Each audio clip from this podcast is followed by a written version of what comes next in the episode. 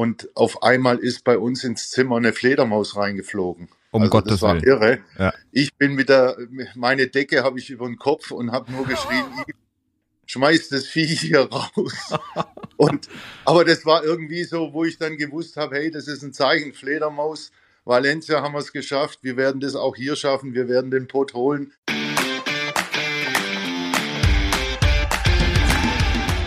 Spitz auf Knopf. Das Interview, wenn das Flutlicht aus ist. Mit Carsten Kulabik. Heute zu Gast ein langjähriger Bundesligaspieler und Manager. Andreas Müller. Gespielt hat er beim VfB Stuttgart, Hannover 96 und, na klar, bei Schalke. Dort äh, ganze zwölf Jahre und anschließend hat er bei den Königsblauen auch als Manager gearbeitet. Und Andi hat so viel erlebt. Er hat mir in dem Gespräch unfassbar viel erzählt und äh, Stories ausgepackt. Zum Beispiel, was eine Fledermaus im Hotelzimmer mit dem UEFA Cup Sieg 1997 zu tun hat. Weltklasse. Oder dass ihn sein Bauchgefühl nie täuscht und welche Typen heute im Fußball fehlen und was ich auch spannend fand, welche Songs er als DJ auflegen würde. Hört jetzt mal rein, ein sehr sympathischer, ehrlicher und äh, natürlicher Mensch. Es hat wahnsinnig viel Spaß gemacht und war ein tolles Gespräch. Andreas Müller, heute bei Spitz auf Knopf. Glück auf, Andi. Glück auf, Carsten. Als Fußballer weißt du, Aufwärmen ist ja unbedingt äh, notwendig, ohne geht's nicht. Und deswegen starten wir hier bei Spitz auf Knopf mit äh, einer kleinen Aufwärmübung. Entweder oder. Du musst dich äh, zwischen zwei Antwortmöglichkeiten entscheiden. Das wird dir, glaube ich, nicht immer leicht fallen. Ich bin gespannt. Okay, schieß los. Kaffee oder Tee? Kaffee, Morgenmuffel oder Frühaufsteher? Morgenmuffel. Das finde ich sehr sympathisch. Äh, Videobeweis, ja oder nein? Nein, Auch eine klare Antwort. Äh, Stuttgart oder Gelsenkirchen? Gelsenkirchen. Spätzle oder Currywurst? Uh, Spätzle. Ah ja, okay. Äh, Ja, Kommerz oder Tradition? Tradition. Zeit oder Geld? Zeit.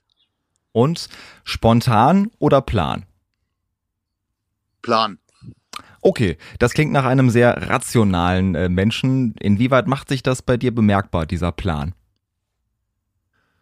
Na, sagen wir mal so, also äh, das eine schließt ja das andere nicht aus. Äh, ich habe gern immer eine Vorbereitung äh, zu gewissen Dingen, dass man äh, gerade wenn Entscheidungen anstehen, dass man äh, sich vorbereitet, dass man alles abwägt, dass man einen Plan hat. Aber am Ende äh, ist es immer so, bin ich am besten gefahren, wenn der Bauch dann entschieden hat. Also ich entwickle dann so ein Gefühl dafür und da kann es durchaus mal sein, oder eigentlich war es meistens so, die Entscheidungen, die ich aus dem Bauch getroffen habe, die waren sehr erfolgreich und die Dinge, die man sich dann so zurechtgelegt hat, wie das eigentlich kommen müsste oder wie es sein kann, Mhm. äh, die waren weniger erfolgreich. Von daher höre ich doch eher äh, stark auf mein Bauchgefühl. Und ich glaube, das kennen auch viele Menschen, die auch vielleicht so im Leben Entscheidungen treffen, äh, dass wenn man schon ein schlechtes Bauchgefühl hat, dann kann das, glaube ich, nichts werden. Äh, da muss, glaube ich, neben dem Kopf auch äh, der Bauch mitspielen. Ich glaube, das ist äh, vor allem auch bei wichtigen Entscheidungen so.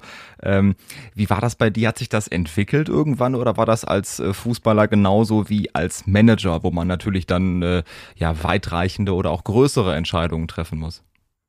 Das war eigentlich von schon immer so. Ähm, ich hatte immer ein Gespür für eine Situation, ähm, habe mich da natürlich dann intensiv die Tage dann auch immer, wenn Entscheidungen anstanden, damit beschäftigt. Aber äh, ganz am Anfang war schon ein Gefühl da. Als Beispiel kann ich durchaus mal eine Geschichte nennen, als wir äh, einen Spieler verpflichten wollten. Ähm, das war damals, kann ich auch sagen, Christian Djordjevic Mhm. vom VfB Stuttgart. Ich war damals Teammanager und wir hatten dann ein Treffen organisiert. Da war der Rudi Assauer dabei, der Hüb Stevens, meine Wenigkeit, der Christian Djordjevic. Und wir hatten uns ihn ausgesucht, weil er genau eigentlich fußballerisch die Qualitäten äh, mitbrachte, die wir gesucht haben. Und er hatte damals eine sehr erfolgreiche Zeit beim VfB Stuttgart. Da sind wir auf ihn aufmerksam geworden. Und in dem Gespräch aber hat sich dann bei mir sowas entwickelt, wo ich äh, ja so ein Krummeln hatte, dass es äh, irgendwie nicht, weil es ein schlechter Kerl ist, äh, weil er eine sehr gute Mentalität und Charakter eigentlich auch hat. Aber irgendwas hatte ich im Gefühl, dass es äh, nicht so erfolgreich sein könnte oder klappen könnte. Und äh, wir haben dann das Gespräch äh, sacken lassen. Wir haben miteinander diskutiert, also Assauer, Stevens und, und meine Wenigkeit. Und dann haben wir das erstmal noch äh, ein paar, ja, zwei, drei Wochen äh, haben wir danach gedacht. Und wir fanden aber nicht die richtige Alternative dann auf dieser Position. Und so gesehen haben wir uns dann ein zweites Mal mit dem Christian getroffen. War auch sein Berater dabei, wie ich mich erinnern kann. Und äh, da hatte ich aber das gleiche Gefühl. Also das äh, hat sich nicht verändert. Ach krass. Äh, ja, ja, das hat sich nicht verändert und, und wir hatten alle auch so ein bisschen, wir waren nicht alle so 100 Prozent überzeugt. Ähm, aber wir haben dann die Entscheidung getroffen, um es kurz zu machen, die Entscheidung getroffen, ihn trotzdem zu verpflichten. Und es hat sich im Nachgang äh, herausgestellt, dass es nicht ganz so erfolgreich war. Er hatte auch äh, einiges an Verletzungsproblemen. Das war sicherlich auch das Handicap, weil er, er war ein toller Spieler ein technisch guter Spieler, schnell auf der Außenbahn, hat viele Tore in Stuttgart vorbereitet. Aber so ganz glücklich ist er auf Schalke nie geworden. Und im Nachgang äh, blieb es bei mir natürlich auch in Erinnerung, dass ich dann doch ähm, immer wieder ja, mich darauf besinnt habe, was ist denn äh, für ein Bauchgefühl bei gewissen Entscheidungen. Und das gab es dann ähm, auch in der, äh, in der Zukunft dann nochmal bei dem einen oder anderen Spieler auch. Und das habe ich dann für mich persönlich äh, in der Folgezeit immer so gehalten, dass ich, dass ich da mehrheitlich dann wirklich äh, auf meinen Bauch gehört habe. Aber manchmal war es auch so, dass eine Entscheidung halt gerade auf einer bestimmten Position dann auch sein musste, weil es wenig Alternativen gab. Aber da lernt man draus, dass man vielleicht dann, bevor man einen Transfer macht in der Geschichte jetzt, was Fußball betrifft, dass man dann vielleicht auch mal die Finger davon lässt und sagt, es soll einfach nicht sein. Dann muss man vielleicht auch Geduld haben bis zu dem Zeitpunkt, wo dann ähm, man wieder ein besseres Gefühl hat bei jemand anders, den man dann verpflichten kann. Ist auch spannend, weil ich glaube, es muss bei solchen Gesprächen ja auch richtig matchen. Das muss ja auch äh, neben dem fußballerischen Können ja auch irgendwie zwischenmenschlich passen. Da muss ein Charakter auch zur Mannschaft passen. Das sind vielleicht so Punkte, die dir in solchen Gesprächen ja auch dann irgendwann durch den Kopf gegangen sind, äh, vermute ich mal. Und andersrum gesehen, ich meine, er war ja drei Jahre dann auf Schalke. Du hast die Verletzung ja. angesprochen. Ähm, ist natürlich trotzdem eine längere Zeit dann auch gewesen, aber ähm, irgendwie hat es dann nicht so richtig funktioniert. Und es gibt ja auch die Spieler, die bei dem einen Verein Vereinen irgendwie super funktionieren, wo man denkt, ja. die gehören da genau hin, wechseln dann und äh, dann klappt irgendwie gar nichts mehr und man denkt, ist das jetzt ein anderer Spieler? Der war doch bei dem Verein ganz anders drauf. Also inwieweit ist auch für einen Spieler auch äh, dieser Kopf, auch das Umfeld wichtig, dass man äh, sich wohlfühlt? Wie war das auch bei dir als Spieler? Ich meine, gut, zwölf Jahre bei Schalke, du hast dich ja anscheinend pudelwohl gefühlt so lange. Ja, also äh, witzigerweise damals, als ich aus Hannover kam, äh, nach Schalke. Da hat mich damals der Präsident und, äh, glaube ich, in einer Person, Präsident und Manager, der Oskar Siebert, angerufen. Und Schalke war gerade abgestiegen 1988 in die zweite Liga. Ich war in Hannover. Äh, die waren gerade im ersten, also wir waren in der ersten Liga. Wir haben auch die Saison ganz gut abgeschlossen. Und ich war allerdings von Stuttgart, vom VfB Stuttgart nur ausgeliehen. Ähm, aber Hannover wollte mich fest verpflichten äh, über einen Vierjahresvertrag und wie gesagt, Hannover erste Liga und Schalke gerade abgestiegen. Mhm. Ich war dann beim Gespräch und das ist auch die Geschichte, wo man wieder Bauchgefühl mit reinbringen kann. Ich war dann äh, bei Oskar Siebert, bin ich von Hannover nach Gelsenkirchen gefahren, habe mit ihm dann ja bestimmt zwei Stunden gesprochen und äh, ich setze mich ins Auto, fahre nach Hannover zurück zu meiner Frau und hatte schon das Gefühl, das ist der Club, wo du hin musst. Und äh, meine Frau war dann ganz überrascht. Die sagt, um Gottes Willen, äh, du gehst freiwillig von der ersten in die zweite Liga. Hast du das gut überlegt, auch mit, mit erheblichen finanziellen Abstrichen damals. Aber ich habe äh, gewusst, da muss ich hin. Und das habe ich dann auch ähm, äh, so durchgezogen. Und ich habe es bis zum heutigen Tag nicht bereut. Im Gegenteil, es war eine fantastische Zeit als Spieler und dann auch im Management mhm. später. Ähm, also das war so eine Geschichte, wo ich, wo ich ganz klar nur auf meinen Bauch gehört habe, weil alle anderen Fakten, äh, sprich wirtschaftliche Dinge, äh, sportliche Leistungsfähigkeit, erste und zweite Liga Unterschied, ähm, das war völlig, lag völlig auf der Hand, dass man das eigentlich gar nicht tun darf oder sollte. Mhm. Ähm, aber ich wusste vom, vom Inneren her, ich hatte das Gefühl, äh, das ist mein, das ist mein Zuhause, da muss ich hin. Ja, ich glaube, vor einer ähnlichen Entscheidung äh, stehen Spieler auch heutzutage oder möglicherweise jetzt auch in der nächsten äh, Sommerpause, in der nächsten Transferperiode, dass man mehrere Angebote hat und überlegt, was mache ich jetzt? Entscheide ich mich für das Umfeld oder für den Verein oder vielleicht für die Perspektive, die so ein Verein einem anbietet oder gucke ich nur aufs Geld? Oder ich frage jetzt mal ein bisschen ketzerisch, oder gibt es diese Spielertypen wie du damals nicht, die sich vielleicht auch mal für ein schlechteres Angebot entschieden haben und die heutzutage vielleicht auch aufgrund der Berater sagen, nee, ich kann da ein paar Kröten mehr verdienen, ich gehe lieber dahin? Ich denke schon, dass mittlerweile ähm, die Priorität eindeutig bei den wirtschaftlichen Dingen liegt, auch gerade bei den, bei den Spielern insbesondere, aber natürlich äh, bei den Beratern, weil die Berater steuern natürlich auch ihre Spieler. Zu meiner Anfangszeit gab es ja gar keine Berater und ich habe auch bis zum Ende meiner Laufbahn habe ich nicht einmal einen Berater äh, konsultiert beziehungsweise gehabt, sondern habe immer meine Vertragsverhandlungen äh, alleine geführt. Das ist heute undenkbar. Und das ist ja auch dann die Schwierigkeit für die Clubs, was ich gerade ähm, angesprochen habe, ein Gefühl für einen Spieler zu entwickeln, passt er dann zu einer Mannschaft, passt er in das Spielsystem, passt er von der Mentalität, vom Charakter her, weil du hast ja meistens dann nur noch mit den Beratern zu tun, wenn es mhm. um einen Transfer geht. Aber ich habe damals, und das hat auch Rudi Assauer immer so gemacht, und da habe ich eine Menge davon gelernt bei ihm, dass man in erster Linie auch immer mit dem Spieler äh, über Schalke, über Fußball, über sämtliche Dinge sprechen sollte, bevor man dann letztendlich dann auch in die finanziellen äh, Angelegenheiten äh, dahin kommt. Und für mich war auch immer wichtig in meiner Zeit, dass ich dann auch die jeweilige Partnerin, Ehefrau, Freundin, wie auch immer, von dem Spieler gerne immer bei dem Gespräch dabei haben wollte, weil ähm, da kann man dann auch sehr, sehr viel erkennen. Ah, ja, ja. Ähm, und äh, ich glaube, Otto Rehagel hat das äh, mit seiner Frau dann, äh, die hat er immer dabei gehabt bei Spielergesprächen, ist natürlich auch äh, in der heutigen Zeit fast undenkbar.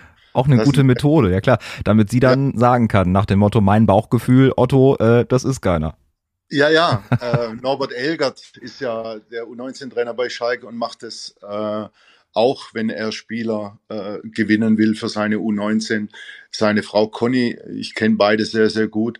Auch sie ist bei den Gesprächen da, dabei. Sie ist auch äh, bei den Spielen dabei. Sie fährt den Bus mit, weil für Norbert es äh, wirklich sehr, sehr wichtig ist, dass er da auch nochmal ein Feedback hat von seiner Frau. Unüblich, äh, ungewöhnlich, aber ich denke, wenn es dann am Ende des Tages äh, für, den, für den Verein erfolgreich sein kann und auch für den Spieler, dann ist es sicherlich nicht verkehrt, ähm, dass, man, dass man auch außergewöhnliche äh, Wege dann auch mal geht. Aber wie gesagt, ähm, in der heutigen Zeit ist es unglaublich schwer geworden, so richtig äh, in, an den Spieler ranzukommen, weil er doch sehr abgeschottet wird durch seinen Berater und der Berater will doch wirklich das Heft des Handelns immer in der Hand haben und will diktieren und äh, hat auch einen sehr, sehr großen Einfluss äh, auf den Spieler. Ich verstehe, dass man wirtschaftliche Dinge vielleicht ungern als Spieler besprechen möchte mit dem Verein. Aber ich denke, dass es trotzdem wichtig ist, äh, wenn man die sportlichen Dinge miteinander bespricht und aufzeigen äh, will, dass dann eigentlich der Spieler am Tisch äh, sitzen muss. Man muss ihm ja auch erklären, was man mit ihm vorhat.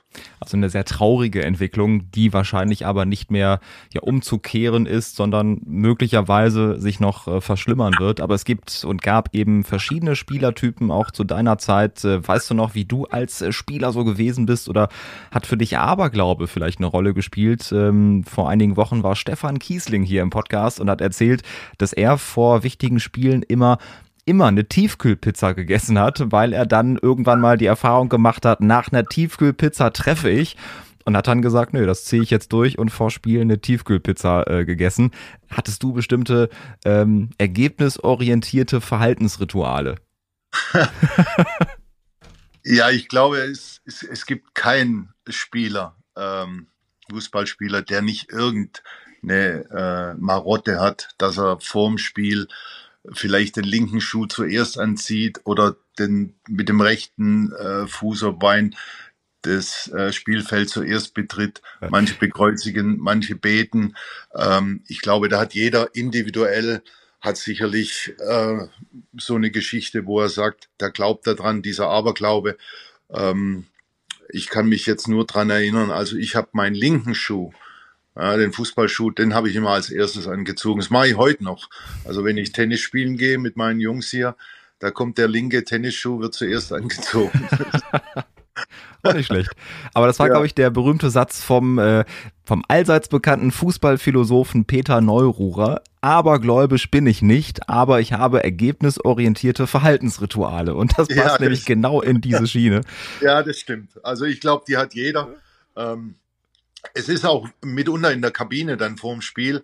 Ähm, manchmal ähm, nimmt man das dann auch gar nicht wahr, was der eine oder andere macht. Aber ich habe dann immer mal trotzdem ein paar Kollegen dann gesehen, die haben wirklich immer wieder dieselben Strickmuster gehabt. Ähm, zum Beispiel bei den Brasilianern war es so, die brauchten immer äh, Musik. Ja, mhm. also äh, da lief dann in der Kabine. Den einen hat es dann gestört, der hat sich dann ein bisschen weiter zurückgezogen, äh, ist aus der Kabine raus und ist irgendwo in die Dusche rein oder wie auch immer. Aber manch, manchmal war das so, dass einige wirklich laute Musik gebraucht haben und sich da richtig locker gemacht haben. Ähm, witzig war Yves Eigenrauch, mit dem war ich auf dem Zimmer, auch bei den UEFA Cup Spielen. Ähm, und wir hatten äh, ja immer so einen Spaziergang dann, äh, gerade auch, äh, wenn wir draußen waren in, in der Weißenburg in Billerbeck. Und ähm, da gab es dann diese Eicheln und, und die hat er dann aufgesammelt und ist dann im Zimmer und hat dann so Männchen gemacht mit Streichhölzern und den Eicheln. Also äh, unglaublich, okay. Ja, also er war ja immer kreativ. Ne? Mein, Richtig, äh, also war schon immer künstlerisch begabt. Es gibt ja, ja auch äh, verschiedene Interessen, auch bei Fußballern, klar. Yves Eigenrauch, äh, eben dieser künstlerische Typ. Wofür hast du dich so nebenbei interessiert, neben dem Fußball? Oder war dein Fokus äh, nur auf dem Sport? Also ich muss schon so sagen, dass ich, dass ich mich äh, fast die ganze Woche über nur damit beschäftigt habe, dass ich ähm, gut trainiere, dass ich mich äh, sehr gut pflege, dass ich ausreichend Schlaf habe. Und es war wirklich, du hast gelebt von Spiel zu Spiel, von Training zu Training. Und äh, ich habe sehr darauf geachtet, dass ich meinen Körper in Schuss halte. Letztendlich konnte ich auch bis über 37 dann auch spielen, ähm, was heute in der Regel wahrscheinlich gar nicht mehr möglich ist. Aber es gibt immer Ausnahmen. Ähm, die machen dann aber auch wirklich sehr, sehr viel dafür. Ähm, ich hatte dann in den Anfängen auf Schalke kamen ja dann auch meine Kinder zur Welt. Dann war natürlich Familie äh, in der Freizeit das große Thema mit den Kindern. Ähm, bin sehr musikbegeistert, ähm, wollte schon immer äh, Tennis, äh, wollte ich immer spielen, habe früher so gelegentlich mal. Äh, das war auch immer so ein Hobby von mir. Jetzt kann ich es ausleben, weil jetzt hat man natürlich schon lange keinen äh, kein Hochleistungssport mehr in dem Sinn. Also von daher waren das immer so meine Interessen. Ähm, aber ich habe mich dann wirklich sehr viel äh, mit der Familie beschäftigt. Das war dann eigentlich mein Ausgleich ähm, äh, mit den Dingen, die ich gerade eben schon genannt habe. Und irgendwann ist der Tag ja auch begrenzt. Ne? Es gibt ja nur 24 Stunden am Tag. Ähm, ja. Aber du hast vorhin eine kleine Anekdote ja? darf ich noch reinschmeißen. Sehr gerne. Äh, mit Aberglaube. Also wir hatten ja äh, im UEFA Cup in Valencia äh, gespielt und ähm, unter dem Dach äh, sind immer so viele Fledermäuse im Stadion gewesen und die haben ja auch dieses Wappen, glaube ich, von Valencia ist eine Fledermaus. Und ähm, wir waren dann bis im Finale in Mailand und ich war mit dem Yves Eigenrauch auf dem Zimmer und es war sehr warm. Es war 21. Mai, also es war richtig warm an dem Tag. Und wir haben dann äh, am Abend das Fenster aufgemacht vor dem Schlafengehen. Und äh, wir sind ja in Valencia weitergekommen mit dem 1-1. Und auf einmal ist bei uns ins Zimmer eine Fledermaus reingeflogen. Um also Gottes das war Willen. irre. Ja. Ich bin wieder, meine Decke habe ich über den Kopf und habe nur geschrien, schmeiß das Vieh hier raus. Und, aber das war irgendwie so, wo ich dann gewusst habe, hey, das ist ein Zeichen, Fledermaus, Valencia haben wir es geschafft, wir werden das auch hier schaffen, wir werden den Pott holen. Äh, war auch eine ganz witzige Geschichte. Also das war, das war sehr lustig. Und was am Ende auch funktioniert hat, 1997. Genau. Viele bekommen genau. heute noch eine Gänsehaut, wenn sie jetzt diese Geschichten gerade hören. Und auch das, glaube ich, waren die anderen Typen, wo wir vielleicht direkt anknüpfen können. Ähm, du hast ja Schalke geliebt und gelebt und über so viele Jahre auf verschiedenen Positionen begleitet.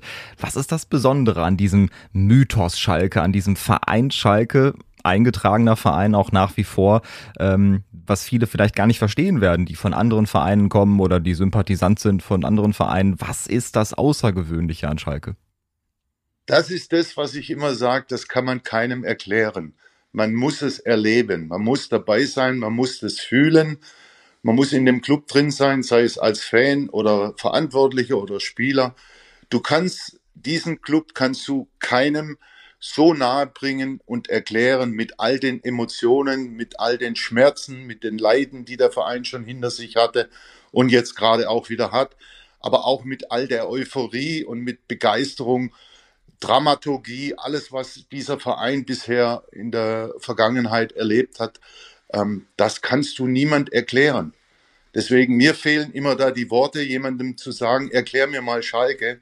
Ich kann es nicht erklären, ich kann nur sagen, geh dahin, geh in die Arena oder damals Parkstadion, früher noch Glückaufkampfbahn, sei dabei, wie die Menschen für ihren Club die ganze Woche schon darauf hinfiebern, dass das Spiel stattfindet, die Tränen in den Augen haben beim Spiel, wenn gewisse Dinge passieren. Ich erinnere nur an das Tor nach den 19 Minuten und 4 Sekunden von Kobiaschwili, mhm.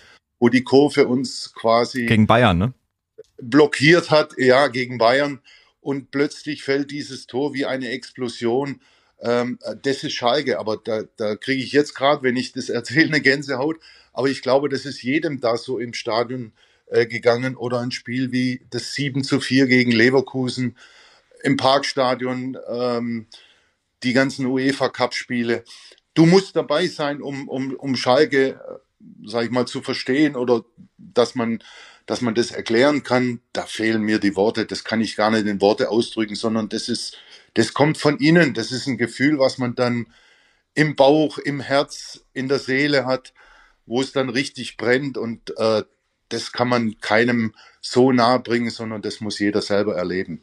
Und ein Name, der ja mehrmals schon gefallen ist, der auch eng natürlich mit Schalke verbunden ist und auch immer verbunden sein wird, ist natürlich Rudi Assauer, 18 Jahre insgesamt Manager gewesen, ein unfassbar toller Mensch. Wir beide haben ihn ja gekannt, bodenständig, ehrlich, äh, charismatisch. Nach außen immer so harte Schale, aber da steckt ja doch oft ein äh, weicher Kern dahinter. Ihr habt ja auch eng zusammengearbeitet. Was war das Besondere an ihm und warum hat das auch so gut gepasst, diese, diese Kombination? Schalke und Rudi Assauer? Er hat die Menschen im Ruhrgebiet, er hat die äh, Fans, die Mitglieder, er hat sie verstanden und er ist in die Seele dieser Menschen gekommen. Und das ist das Entscheidende. Rudi hat seine Arbeit als Manager nie als Beruf gesehen auf Schalke, sondern für ihn war das eine Berufung. Und er hat diesen Verein geliebt äh, mit all dem, was er was er dann auch äh, geben konnte. Er, hat, er war sich nie zu schade, ähm, einen Schritt mehr zu machen als die anderen. Ich weiß, dass er jeden Morgen, er war der Erste, der im Büro da war und er hat abends dann manchmal auch sehr, sehr spät das Licht ausgeknipst. Er hatte für jeden ein offenes Ohr. Ja, ich kann mich dran erinnern, wie oft er dann am Abend, ob es schon 8 Uhr war, wo dann unten im Fanshop ähm, auch die Gitti Neugebauer war, die dann aufgeräumt hat. Und er hat sie angerufen, hat gesagt, komm mal hoch, lass uns quatschen. Ähm, wie war dein Tag? Was erzählen die Fans unten im Fanshop? Sind sie zufrieden? Was können wir besser machen? Also das hat ihn ausgezeichnet, dass er wirklich ähm, die Menschen verstanden hat, mit den Menschen immer kommuniziert hat, ja, und er war sich auch nie äh, zu schade, wenn es gekracht hat, nach draußen zu gehen, äh, auch wenn der, in Anführungszeichen, wenn die Fans getobt haben und äh, ja, ist er auf sie zugegangen und hat mit ihnen das Gespräch gesucht. Also er hat Schalke gelebt und er hat alles dafür getan. Sein Leben bestand eigentlich nur aus Schalke.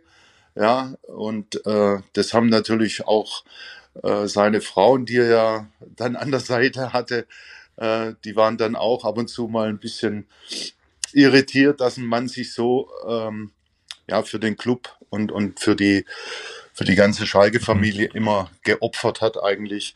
Äh, und er hatte natürlich auch immer einen Weitblick. Ja? Also er hatte sehr gute Ideen, ähm, wie man was umsetzen kann. Es war nicht nur jetzt die Arena, sondern äh, ich glaube, sein, sein größter Erfolg, das hat er ja mehrmals betont, war nicht, dass die Mannschaft 97 UEFA Cup gewonnen hat, sondern dass Schalke 04 im Jahr 93 oder 94 war es, glaube ich, überhaupt die Lizenz bekommen hat, in der Bundesliga bleiben zu können. Ja stand alles auf äh, Messers Schneide und er hat es genau. irgendwie geschafft. Egidius Braun, damals äh, DFB-Präsident, meine ich. Und äh, das hat dann am Ende auf dann doch Toilette funktioniert. Richtig, richtig. Und Wir dann beide beim Ding. ja, wo manchmal eben auch wichtige Entscheidungen getroffen ja, werden. Aber, aber das sind halt, äh, ich glaube, das ist, das sind, das sind Macher, das sind, das ist eine Größe, das ist eine Gabe, dann auch ähm, genau im richtigen Moment auch die richtigen Worte zu wählen. Und er war oftmals auch sehr hart in der Sache, aber immer gerade raus. Aber ähm, wie du schon gesagt hast, äh, wirklich ganz harte Schale, aber unglaublich weicher Kern. Ja, ich habe ihn ja oft dann auch erlebt, ähm, wo er dann auch manchmal gezweifelt hat und, und äh, auch Angst davor hatte, dass gewisse Dinge dann aufgehen.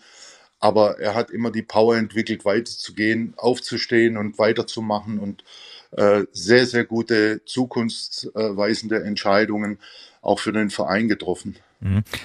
Fehlen so Menschen oder fehlen so Typen heute im Fußball und äh, fehlt auch vielleicht genau so jemand jetzt gerade aktuell auf Schalke?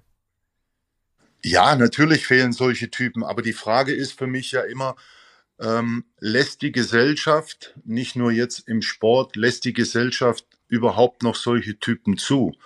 Das ist für mich die entscheidende Frage. Also wir haben ja schon in der Vergangenheit viele große, äh, sei es Politiker, ähm, äh, Wirtschaftsleute aus dem Sportbereich, Manager und so weiter. Äh, gibt es überhaupt noch die Gelegenheit, sich dann auch so entwickeln zu können, äh, oder ist man dann ähm, irgendwann mal frühzeitig weg? Das ist ja für mich äh, die Frage heute, die sich nicht nur im Sport, sondern allgemein in der gesamten Gesellschaft äh, für mich stellt, ob, ob, ob man da überhaupt noch eine Möglichkeit hat, äh, sich so zu entwickeln, wie das, wie das damals möglich war. Mhm. Du warst ja Spieler, unter anderem, wir haben es angesprochen, in Stuttgart, äh, zwölf Jahre auf Schalke, danach auch Manager. Du kennst also diese beiden Perspektiven, unter anderem in Hoffenheim, auch zuletzt in Wien. Was machst du aktuell? Gibt es da bestimmte Projekte oder lässt du jetzt erstmal ähm, alles auf dich zukommen? Nee, ich bin nicht untätig. Also ähm, nach meiner Zeit in Wien, das äh, Ende 2016, bin ich zurückgekehrt in meine Heimat, also hier in der Nähe von Stuttgart und ich habe dann mal ein halbes Jahr alles sacken lassen, habe mir Gedanken gemacht, wie es überhaupt weitergehen kann, was man beruflich nochmal, welche Interessen man hat, ähm, welche Motivation man dann noch hat.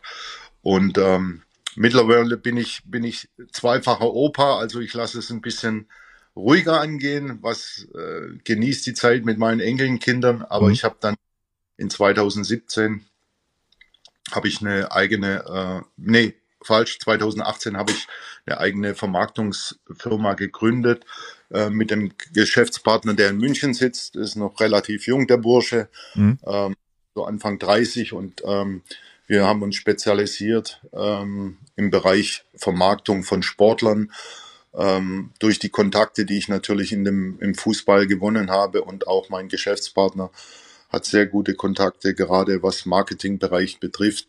Das betrifft aber jetzt nicht äh, rein nur den Fußball, sondern das sind etliche Sportler äh, aus dem Tennisbereich, aus Eishockey.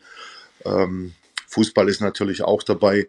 Äh, und da wollen wir versuchen, äh, Sportlern Möglichkeiten zu geben, dass sie ein bisschen ihr Einkommen so aufbessern durch Werbeverträge, damit sie nicht immer angewiesen sind auf Hilfe von möglicherweise Familie oder wie auch immer, weil es gibt ja auch diese Sportarten, nehmen wir jetzt mal den Fußball aus, wo nicht das große Geld richtig, verdient wird. Richtig. Und auch die nicht so im Fokus sind, die eben auch nicht diese genau. öffentliche Wahrnehmung haben, aber da vielleicht richtig. teilweise auch da sogar mehr körperlich leisten als der ein oder andere Fußballer.